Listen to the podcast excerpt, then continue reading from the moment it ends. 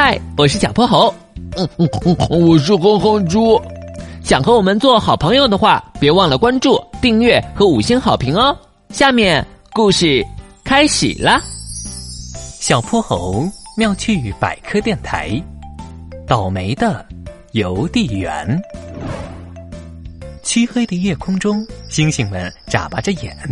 路边的灌木丛里，不时传出蟋蟀的歌声。今晚的夜色格外美丽，可平时灯火通明的哼哼猪家却异常安静，只有一朵小小的烛光在黑暗中翩翩起舞。最近怎么老停电呀？我都没法看电视了。唉，这蜡烛照得我眼睛都酸了。小泼猴和哼哼猪坐在客厅的沙发上，看着眼前一摇一摆的烛火，聊着天。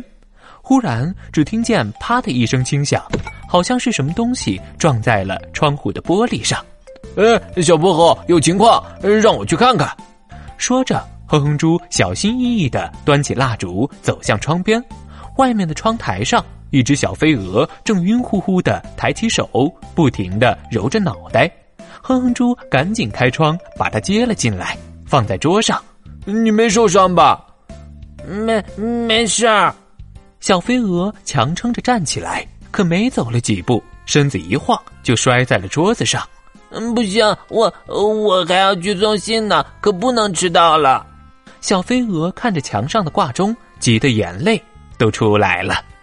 哼哼猪这才发现，他竟然还背着一个绿色的小挎包。你是邮递员吗？怎么这么晚还要送信呀？那当然，我可是昆虫王国最棒的邮递员呢。说到这儿，小飞蛾挺了挺身子。我平时也是在晚上出来送信的，因为我能靠月亮和星星指引方向，从来不会迷路。可刚才我看错了，把你们的烛光当成了星光，这才撞上了玻璃。嗯，不行，嗯，不能再聊了，我还有好多信没送呢。小飞蛾挣扎着爬起来，在空中歪歪扭扭的飞着，真担心它一不留神又撞上什么。要不这样吧，我们开着飞船带你去送信，你给我们指路就行，这样你就不用飞了。就是就是，军斗号速度超快的，保证一转眼就把信都送到。可你们这么大，昆虫王国那么小，你们的飞船怎么进去啊？小飞蛾比了个夸张的手势，这可难不倒我们。万能手表启动缩小模式，一道白光闪过，小泼猴和哼哼猪变得和小飞蛾一样大了。他们身边还停着一艘迷你金斗号，看，现在就行了，快进来，我们要出发了。小飞蛾将信将疑的爬进驾驶舱，送信小分队出发。迷你金斗号载着他们飞上了天，没一会儿就消失在了茫茫夜空里。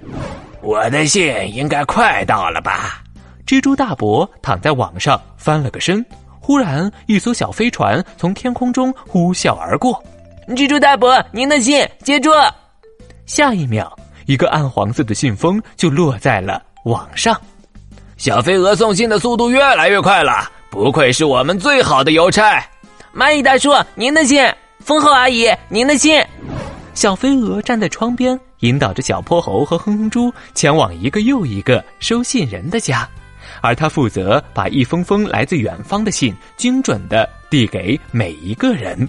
等到太阳睡醒时，小飞蛾的挎包已经空荡荡了。送信任务圆满完成，耶！现在让我们送你回家吧。谢谢，谢谢你们。就这样，金斗号载着他们，迎着晨曦，踏上了回家的路。